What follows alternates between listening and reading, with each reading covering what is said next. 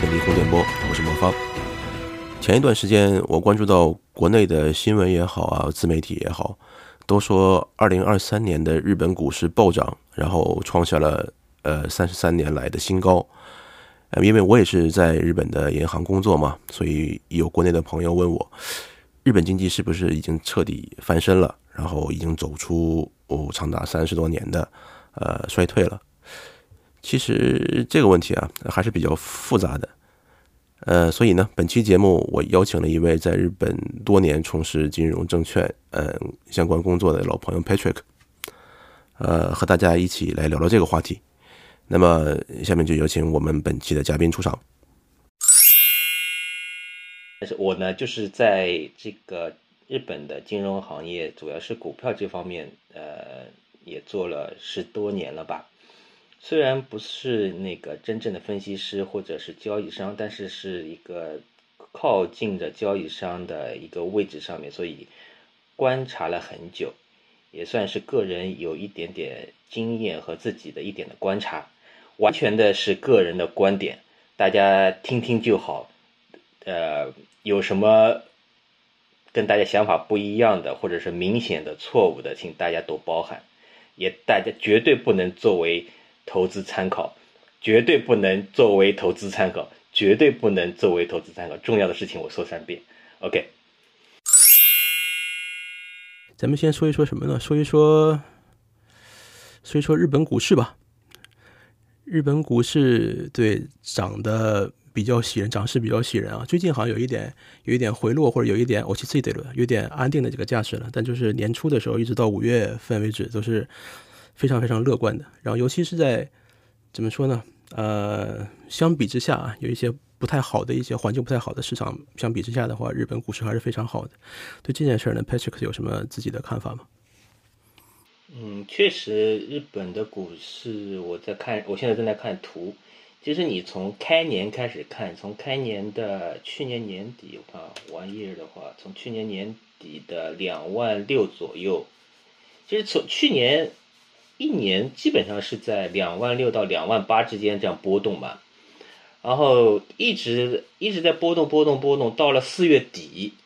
四月底以后开始往上，突然开始往上拔，然后从两万两万九的那个那个那个地方有个跳空缺口打上去以后，就一路往上走，走到三万四，现在呢回落到一个三万二的地方，这个。图上看，我们光看图的话，这个有一个有个 M 字顶，不大吉利，不大吉利。但是呢，就说不可否认的是，那个三万的这根线，这根这根两万九到三万的这根长期的一个一个顶嘛，被打破了。这个顶五年来看的话，真的是二零二零年到二零二三年这一直这个三万这根线一直没破过，现在终于给打破了。这个呢，真的是归功于巴菲特的这个大活人广告牌的的这个作用，一下子很明显的就是巴菲特那个新闻出来以后，日经的各大报道、全球的各种报道，其实日经的报道没什么用，日本的股市只是在靠国内的这些钱的话拉不到这么高。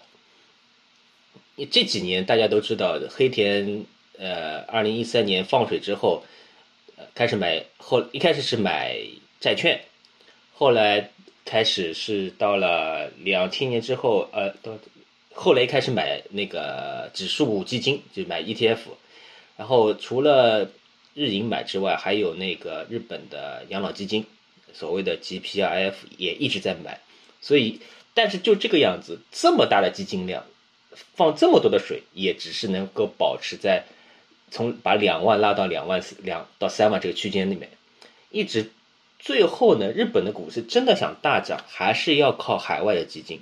也就主要是靠美国和欧洲的呃资金进来才能把它拖上去。好，到了四月底，巴菲特这一一个一个呃消息放出来，说他增持了呃日本的几大商社的股票，他其实五年前开始已经买了嘛，增持股票现在。他一进来以后，不光他进来了，很多嗯欧美的资金都进来了，然后一下子就把这个呃日本的股市给炒热了。对，实际上在这儿呢，应该补充一点信息的话，就是可能有很多人以为巴菲特是这次第一次，然后大量呃购买日本的上市的股票，实际上不是，他可能从二零一八年，对吧？二零一八年他就开始已经买入那个日本各大上市的股票了，然后他当时是买了大概平均每个商社大概买了百分之四点多或者五点多，这个这次可能是增持，增持到百分之七点多，平均来说的话。他的目标是最后到百分之十不到一点吧，百分之九点九，他自己说的，我记得是。嗯，我们也知道啊，巴菲特他的投资一向是比较稳健的，然后所以他做的这个这个投资呢，应该和一些投机的或者说一些炒靠炒新闻啊，或者这这这这种那种机构的应该还是不一样的。日本的几大商社，包括总体的市盈率和市净率的话，是很是相对比较低的。特别是前两年更低，现在被拉起来一点了，而且是就说大家所知道的，呃，是也就是这几十年吧，呃，东正一直在提倡，呃，加强公司治理。那大家公加强公司治理这些事情，大家听起来也云里雾里的，像个官话一样。讲到底，就是要给股东分红，而不是像。国内一样的配股啊什么的，就是要拿现金出来分红，而且分红率要提高。所以，从巴菲特自己的话也讲了，当日本的公司的分红率提高的话，在他的财务状况和经营状况是安全的情况下，它的分红提高的话，它就是一个稳定的现金流。有稳定现金流的情况下，当然如如果你呃这样的话就比较有保证嘛，不是空对空的炒。所以，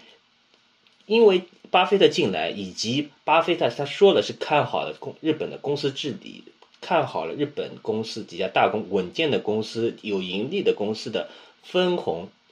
也分红率开始提高，或者稳定的分红率提高的这个状态下，所以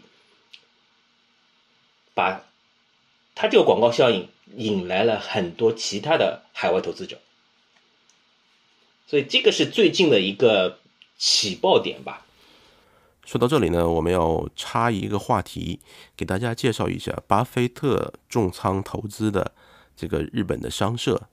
所谓的商社，大概是一个什么样的公司，是一个什么样的商业组织，或者说是商业机构？日本的商社，他们讲起来怎么说呢？说句不好听的话，叫大大号二道贩子，或者是按照中国以前的讲法，叫买办。他们是在海外买各种资源，然后给呃去加工，然后再出口，这种感觉。可能再举一个简单一点的例子呢，就是说，可以把日本的商社近似的理解成当年的荷兰东印度公司，还有哦英国的东印度公司，但是他们的财力还有他们的那个网络网络规模，在海外的各个地方都有他们的支店，然后他们收取信息的这个能力真的是非常非常强，就是完全是。可以说的话，已经是超过了一个商业组织的这样的一个规模，而且确实作为日本这样一个呃资源比较匮乏的一个国家，从根本上来说的话，就确实是需要商社从各种中中间各种各样的调配啊资源。所以说，像日本一些比较大的商社的话，都是资源能源少了这些商社的话，日本是转不起来的。这就是日本嗯的商社的这样一个特点。对，就是说，当然了，不能因为。我看到国内有很多人说日本商社怎么怎么样，说的跟阴谋论一样，说的日本商社跟神一样控制政府一样，还没到这个程度，我觉得啊，没到这，完全没到这个。但是呢，就是说每个国家都有自己的精英层，日本的精英层呢，有很大一部分是在日本的几大商社里面，因为你如果你在日本读书的话，你会知道。东大毕业的很多人是往那个政府走，做公务员的高，就是中央系的公务员，高级公务员，还有是做律师。但几大有名的呃私立学校，比方庆英啊，他们很多的都是往商社走的。他们很多就是这种传统，啊，所以他们很多就是一辈一辈带出来，就是一直是做生意的。他们的做生意不真的不是只是一个二道贩子，他们还是要做出一个山顶这么大里面，他自己里面每个部门每个部门有自己的。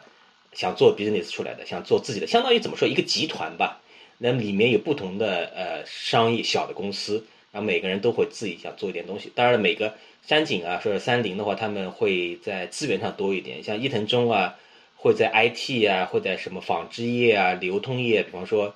罗森，就是伊藤忠的嘛，对吧？这方面，所以就说他们其实是有各种各样的呃商业的东西在它里面的，所以你你真的不要去当呃跟日本战前的那个商社的那个样子，那个毕竟是财阀嘛，财阀美国人解体的差不多了。那么话是不要用用阴谋论，但是话回头来说，这几大商社确实是属于。在日本非常非常大、非常非常有资源，而且聚集了很多聪明人的地方。所以从几大商社来说的话，他们只要不是大的决策错误的话，应该死不掉。对啊，但你像双双双日啊这种，双尼机啊最最近变小了，那么就是没办法，它的天然气上面几个搞砸了以后变小了，但是也没死掉嘛，也是还是能够活下去的。所以从这种比较安全的，呃，不说国企嘛。嗯，差不多国企的感觉，就国企了，相当于国企了。你不说它的，对，你不说信用程度达到跟日本本身的信用程度一样高的话，那也是属于在日本信用级别很高很高的那种。所以在这样的公司，它的同时它的盈利还是很好的情况下，同时它还是肯分红的情况下，对于巴菲特这种稳健的投资者来说的话。那当然是很好的标的。你想，他巴菲特自己手上的这些资源公司啊、零售企业公司，和这些他，你想，巴菲特自己的做的生意，回头来看，他应该是更加懂日本的商社的商业模式的。你从这个角度来说，他可能会更懂。那巴菲特反而不懂新兴的呃那个 Apple 或者嘛，他现在买 Apple 了，因为他变 Apple 有从他的角度来说，已经变成了一个比较成功的零售或者商业公司了，不是一个技术公司了。所以他回头来去看那个三井呢，他可能会更看得懂，所以他去买。而且人家现在日本也鼓励分红，要求大家多分红，那那自然就会更加火起来嘛。对，就对，就是和他所需要的这个东西完全非常非常契合的，对，非常契合，非常契。而且巴菲特，而且还有一个就是日本的宏观经济的这个这这几年的低呃。低利率的状态，低金利，在日本叫金利，国内的话叫呃利率，低利率的状态。巴菲特他怎么干？他用他自己的保险公司的开 balance sheet，就是他做他的他的资产负债表，去在日本融资，在日本发债去融日元，去买日本的这些分红高的、股息高的公司。你想想看，他在日日本的国债是短期的国债，现在还是负利率。他加上巴菲特的公司的信用度又高，他在那上面加加一点点的话，还是一个很低的融资利率，很低很低的。那在这种情况下，他以他的信用度融到这么低的利率，再去跟他的分红率百分之四、百分之五的分红性相比的话，就是分红率来比的话，他是稳赚不赔的。股票价值本身的一时的波动，他可以等的嘛，他拿个五年、十年根本无所谓。只要他跟他的债券的呃久期合就可以，而且以小股东讲不上话，他都快拿到百分之七和百分百分之七点几的流通股的这种权利的情况下，加上日本人至少对外还是说起来我们公司公司治理是好的话，这么样的大股东讲话能不听吗？你从任何一角度来说。你他从他这个角度来说，他的风险是是被压得很低很低，甚至于是达到一种无风险套利的状态。其他人能不能学？我觉得学不到，学不到的，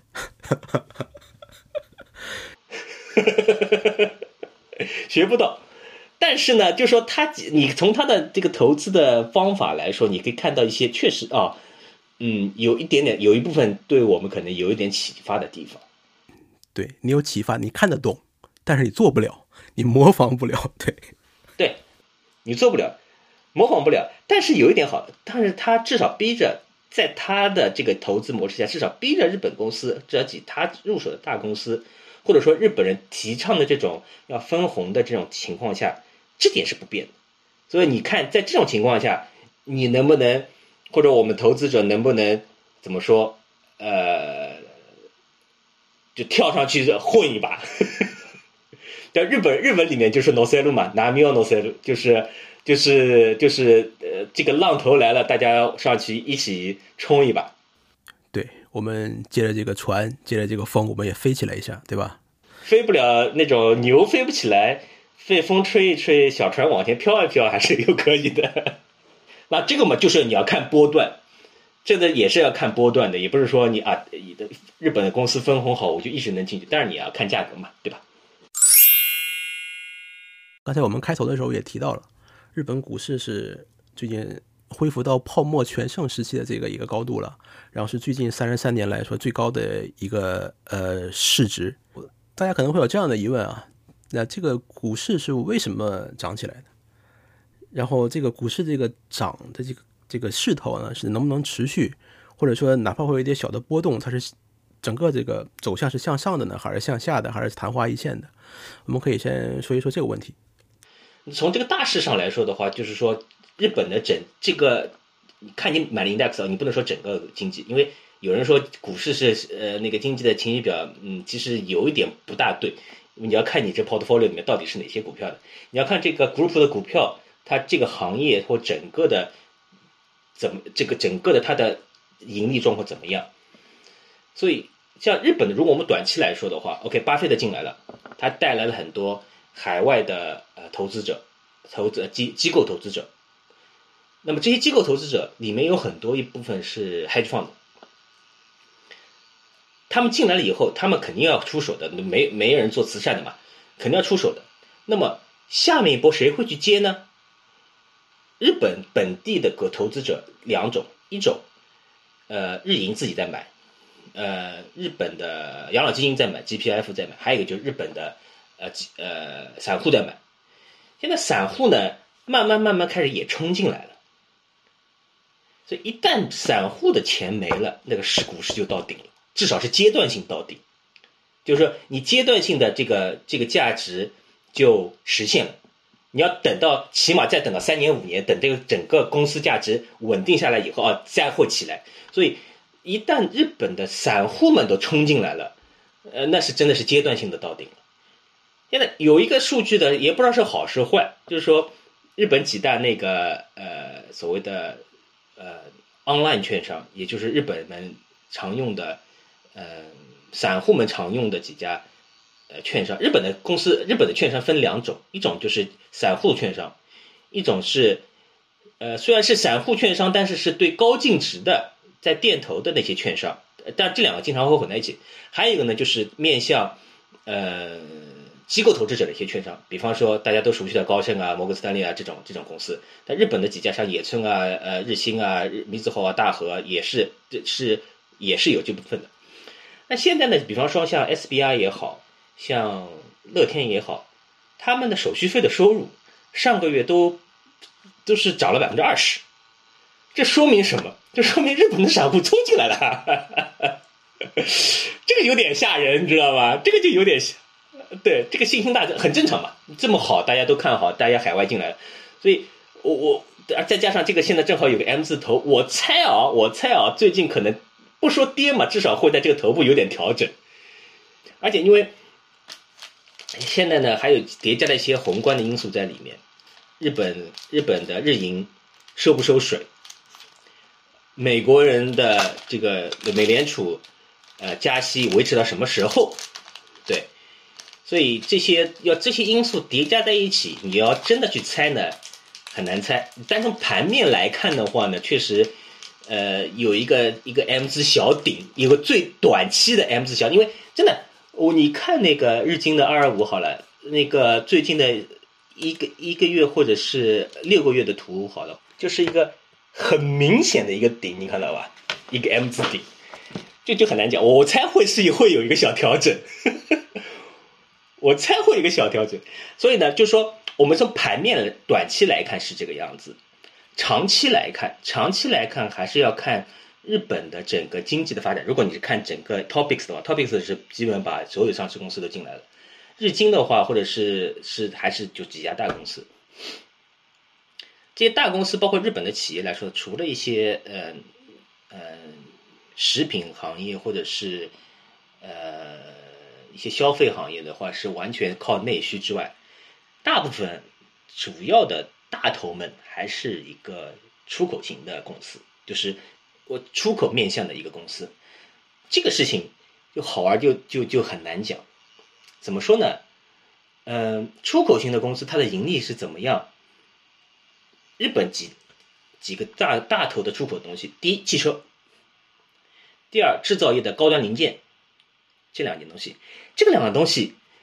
有趣就有趣的这两个东西，这两玩意儿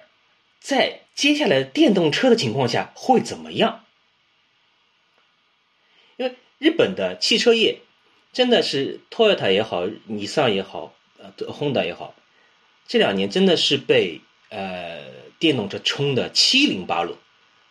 本土还好，本土它的问题不大，然后它的油车在美国还还不错。最近最近它那个 Toyota 在美国呃最近的一一季度的财报里面，美呃销售量非常好，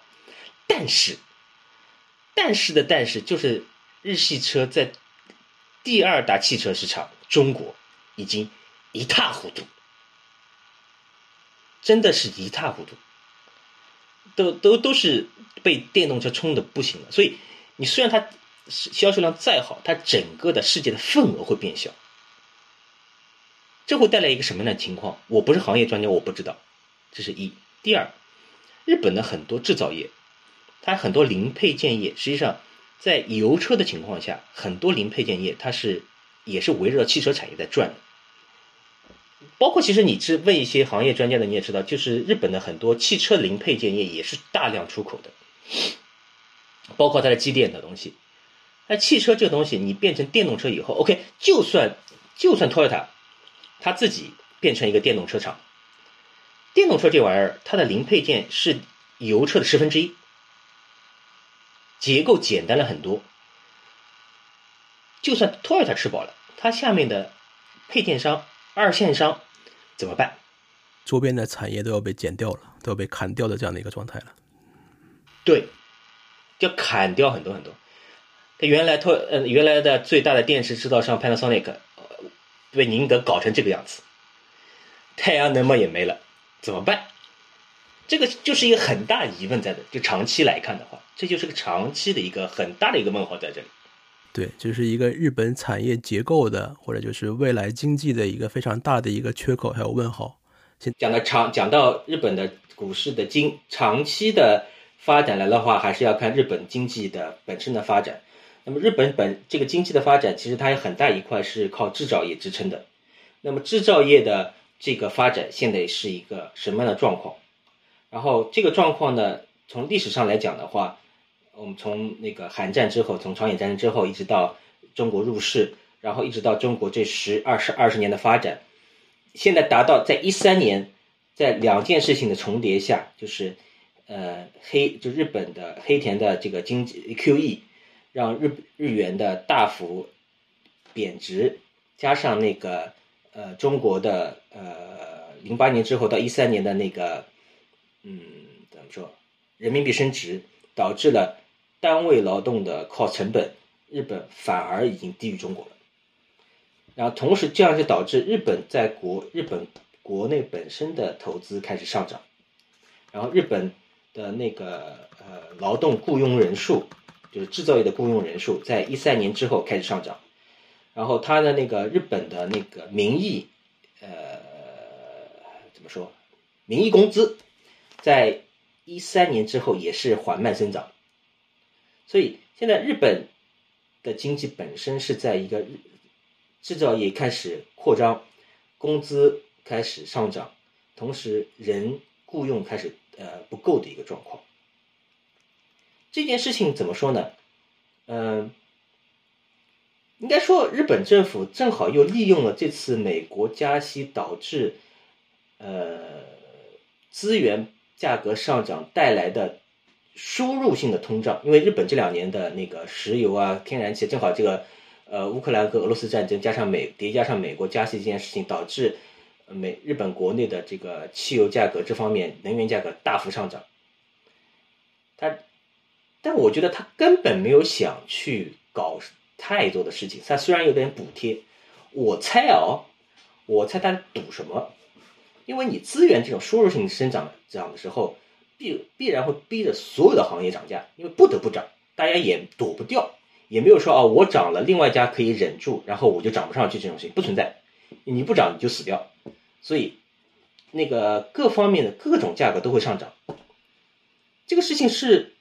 怎么看呢？就说当然价格上涨对本身来说是通胀不是好事，而且是一种输入性通胀，你根本控制不了，不是好事情。但是，但是，一旦呃俄罗斯跟乌克兰的这件事情稳定了。美国的加息开始转折了，资源价格开始下跌了，危机。那么这些公司上涨的价格，它会跌下去吗？不见得。它这个涨出来的空间会被什么填进去？会被工资填进去。而且这个是正在发生的，而且是日日本政府这两年在大幅推进的一件事情。日本的工会的这些春斗。就日本有个叫春斗的这件事情，就是他们日本也有呃劳怎么说劳呃劳组，也就是所谓的工会。日本加入工会的是整个劳动人口的六分之一，不是所有人加入工会的啊，但就是基本上是产业工人是六分之一是加入工会的。然后他们会有个春斗，就是每年春天会就工会会和几大企业去呃协商工资以及以及那个奖金。然后因为日本大公司也都是很听话的，然后就。很愿意的，这两年一直在加工资，连续的快十年了吧？真的是从一三年开始一直在加工资，大公司。虽然不多，幅度不高，百分之一、百分之二、百分之三，但是一直是在加的。所以，当这个输入性通胀消退之后，它会被工资的名义工资的增长填进去，这样真的会让日本从这个二十年、三十年以来的通缩里面出来。而是变成一个正向的工资增长，真的会这样，就是说它真的是叠加了很多事情才能达到这个，有有点赌国运的味道。讲到底啊，就是完全是就是呃靠外力，日本人叫什么叫什么呃叫他力本愿啊，是吧？虽然是别人的力量，但是达到我自己的，对对对对对对对对对对，他实际上是这样。你想他这些事情，那是运道好吗？运道好，对不对？从这个几点叠加下来的话，真的会从日本从从一个输入性通胀变成工资增长的一个通胀。对这个日本的这个经济本身内循环来说是件好事情，这不可否认，而确实是件好事情。这个 timing 真他妈太好了。但是问题就是前面说的，整个产业的能不能熬下去？但日本的本身的高端制造业还是不差的，不能说差差，不能说差的，各方面高端制造业、高附加值产业还是很好的。制造业里面还是吸收很多劳动力，不像美国人现在很多就是 PMI 变成内部屌样，呃，只完全靠服务业撑。日本还是靠制造业撑着的。但日本这个能不能保持得下去，以及外面的需求能不能保持下去，这个事情也是个运。现在资源就内部循环调。怎么说？靠外运给调调扎针扎好了，接下来真正看真出真章的时候了，就看接下去的科技发展怎么样。嗯，比较大的一些宏观的，然后还有一些关于金融方面的东西，我们可能也说的差不多了。然后可能还有一个，呃，还有一个观点，就是说，作为一个在日本市场下生活的一个人，然后也在日本企业上班的这样一个人。就是说，作为一个日本市场的一个生产者和消费者的这个立场来讲的话，呃，就是说抛开那些宏观的东西不讲，从个人来说的话，到底觉得现在日本这个经济来说是一个好的还是不好的？就是完全根据自己的这个呃他基本来说一说的话，有一个什么样的呃感觉的话，我觉得也可以聊一聊。比如说啊，像刚才我们说到那个嗯工资的问题，可能呃，比如说一些日本大公司的话，今年至少今年开始 base up 了。然后涨了一些工资，然后可能对基本工资，嗯，就是基本工资，对，就是日本的工资结构是这样的，大概是这样的哈，可能根据公司不一样的话会不一样，有基本工资，然后有各种福利津贴，然后再加上加班费，然后再加上年终奖，呃，大概就是这样的一个模式吧。然后所有的这些其他的，比如说福利津贴啊，还有加班费啊，还有奖金。都是和基本工资挂钩的，基本工资百分之多少？基本工资的几小时？是这样的一个想法。所以说，大家比较在意的话，就是这个基本工资的这个上涨幅度。呃，如果基本工资涨的话，其他东西都相都会相相应的上涨，对吧？是这样的一个逻辑。所以基本工资的话呢，也是春斗的里边一个比较重要的一个话题。今年的话，反正是我自己也经历到了嘛，今年确实涨了一些，可能呃几个大银行的话，大概都涨了百分之二、百分之三左右的这样的一个数据吧。嗯，呃，所以说可能我到现在还没有感觉到啊，因为是今年七月份才开始涨，我还没拿到工资。那就是可能今后的话会涨起来，会觉得哎，工资表好像比昨天，好像比去上个月好像涨了一点，涨了一点一一一点钱啊。但是作为一个真正的消费者来讲的话，比如说我工资涨了那么一点点钱，我会因为涨了这点钱，然后把这些钱就真正拿出去消费吗？或者拿出去做一些怎么来说，从宏观来看的话，刺激市场的一些事情吗？我觉得我不会。然后不知道那个 Patrick 是怎么样。是这样说的，我觉得这我的工资的话，其实基本上没怎么动吧，因为我的工资结构跟日本一般日本企业会可能会不一样一点。嗯，但是一个明显的感受是什么呢？就是说，基本生消生活消费全部涨价了。就说你不愿意花钱，你也必须花钱。对，就是就很明显的，你就看最近的呃呃日本叫便当嘛，就是去买一个盒饭嘛。涨了百分之二三十啊！啊，对，真的，对啊，因为你有没有发现，就是以前，比如说我们刚来日本的时候，在空比尼买一个便当吃一顿饭的话，大概 one coin 五百块钱的话，应该是对，现在至少要一千。只要你买了一个便当，然后你再买一个喝的，这就是一千了。我都不知道这这这这是什么时候开始变成这样的？这 就是今年，其实就是今年一下全部所有东西都大幅涨，零食啊什么都大幅涨，所以。这个东西就是属于当你那个能源价格消退、成本消退的时候，它会被呃那个工资呃的一部分填进去，但是公司增长、工资增长的绝对不会超过利润的增长，所以对于股东来说是利好，对于普通消费者来说的话呢，就要看这个事情能撑到什么时候了。当大家都觉得 OK，这个涨价呃能源价格下降了。下降了，大家工资涨了一点点，但是整个价格还是在那样的时候，大家的那个消费的那个类别自然而然会向那个必必须消费走。其实现在日本已经有这个倾向了，就是大家已经开始往必需品消费呃付钱，然后旅游呢恢复了一点，但是国内旅游恢复较，我那天看到是说国内旅游价格涨了百分之十，但主是主要是涨价的部分。不过然后。呃，日本出国旅游基本上没动，甚至有点下降，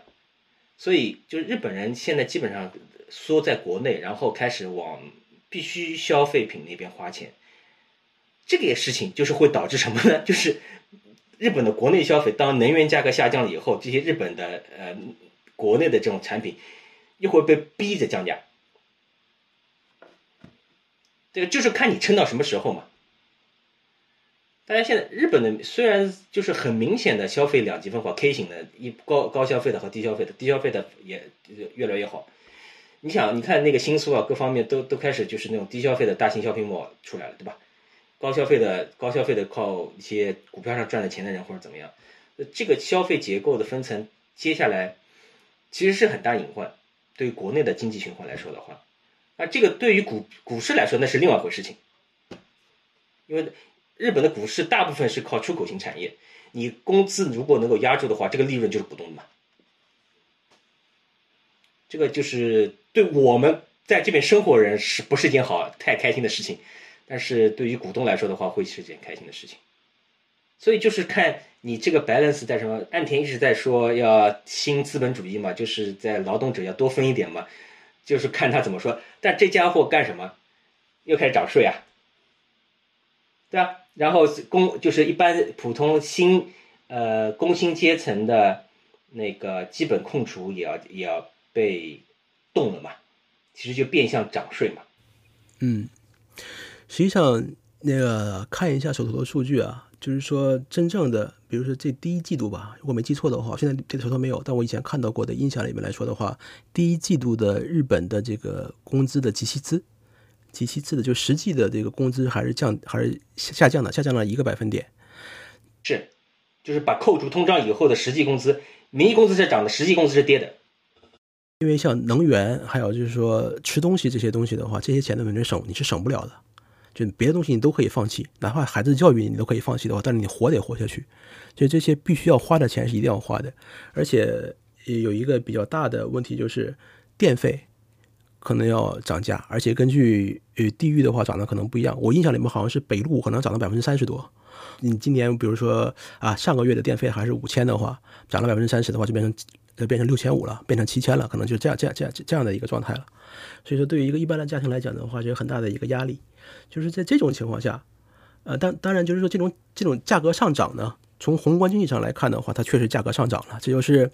这就是日本搞量化宽松，然后定了一个也不太好懂的一个目标，就是说想让物价上涨，物价上涨率涨到涨到涨到百分之二。但是现在这个涨价的方法呢，就是完全是日元贬值啊，然后加上能源不足的这种叫。Cost push 应该怎么说？就是说被迫上涨的这种原材价、原材料价格上涨了这样一个被迫上涨的一个状态，实际上是非常不健康的。而且这种不健康的状态，如果延伸到这个消费心理上面来说的话，就是也是一个不健康的这样的一个状态。所以说，短期来看的话，比如说。啊，日本经济的话会突然好起来，然后会突然像银座像像像泡沫经济的时候，满到处都是日本人，然后在消费啊，在花钱，在娱乐，这个状态的话应该是看不到。呃，我觉得应该是这样的。而且作为在这边生活的人，刚才 Patrick 也提到了，可能我们的生活反而反而会反而会紧缩一下，反而会更冷静一下。嗯，是，这这这真的是。真的是不光是我们，真的是周围的日本人，实际上已经开始紧缩了。他们现在花的钱旅游什么，只是那个过去三年他没出去玩的那部分 budget 现在出来了。但这个很快的，这个过了今年都基本上就没了嘛。所以你想这样再像当年八十年代那种日本人大手大脚在外面买东西的这种是绝对不可能出现的，绝对没有。但这个事情在日本现在也是完全没有出现，在接下来也不会出现。当时，当时。当时的包括经济的时候，大手花钱、大手大脚花钱的不是资本家啊，当然有资本家，大部分是日本普通老百姓也要大手大脚花钱。这件事情是不会发生，也没有发生。就算是抛开经济这个因素不讲的话，比如说人是一个有记忆的动物，然后可能这个东西一旦在记忆里存在过一次的话，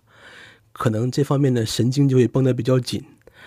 可能十年、二十年、三十年、四十年，可能都不会消退。然后，因为而且小孩都是看着父母活着的嘛，潜移默化受到父母的影响，一些一些消费习惯啊，如果不是很大的变动的话，应该都是受父母影响。所以这种这种应该是一代、两代、三代，我估计都是有可能的。我还是觉得日本一般的民众还是一个想花，但是他们没有钱花的这个状态可能是比较多的。这这种人还是比较多的。对，我周围基本上看出来也是这样，包括那种所谓的有钱人，也也这所谓中产中产偏上的这些。也没有很夸张的花钱啊，去包括去投资啊，他们投资就是买点日股，连房地产都不动。日本人不大买房子的，不大投资房产的，很少，你知道，所以也没有什么很热的。包括日本买股票，就像我前面说的，有一些散户去炒，但是也并没有很多人追进去去追高。他们有很惨痛的记忆啊。说起经济记忆这件事情，有一件最好玩的事情，日本人一碰到什么大灾大难就爱买卫生纸。就爱买捐送者，这他妈是从，这是从 阪神大地震的时候开始的。这不是说阪神大地震啊，这个是从七几年那个石油危机时候开始的。多少年了？快五十年了，大家一出事情还是去买卷筒纸，两代三代人都过去了，所以这种记忆在特别是在日本这种呃同质化很呃同同样呃。很有很同样思维又很群体思维强的一个国家，是很容易发生的一件事。群体性的记忆是很容易积累下来的一件事情。所以你要真的是看日本，希望怎么说呢？有些人会觉得日本以后经济会好，会想怎么说呢？我们说点可能会被剪掉的话，就是想，呃，湿润的出来的那些人，就是劝告大家呢，不要把日本想那么好。但是如果你单是是纯单纯有钱或者有渠道去买一些股票或者怎么样的，那是另外一回事。情真的要把两件事割开来看，股票的收益跟实际上经济的环境是两回事情，两回事情。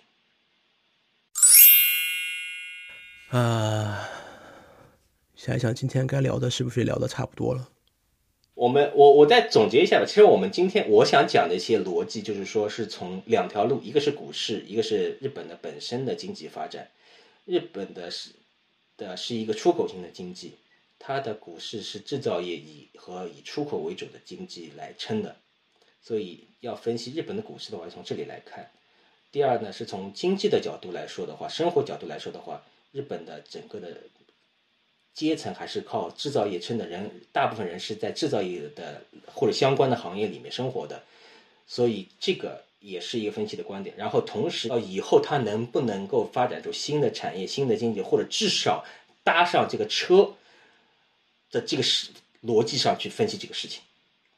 结果分析出来的结果和大家。自己所持有的信息会多种多样，但我的思路是从这个角度来看的。OK，那今天非常谢谢 Petrus。OK，那谢谢大家听我们听我胡说扯了半天，呃，以后有空有机会大家再说吧。嗯，好，那先这样，拜拜。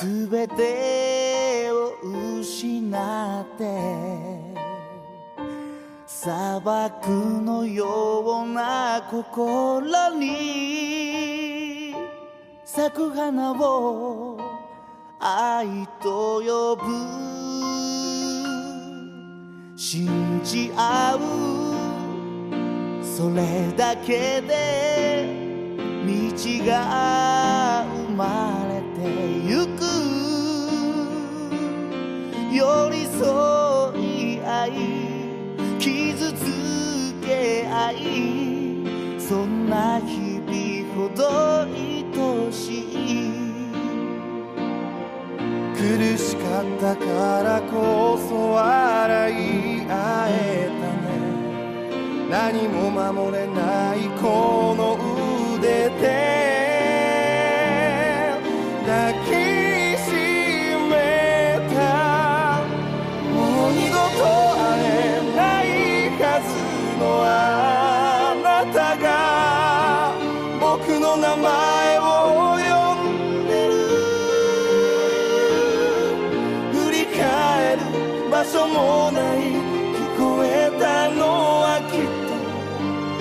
僕の心の中だ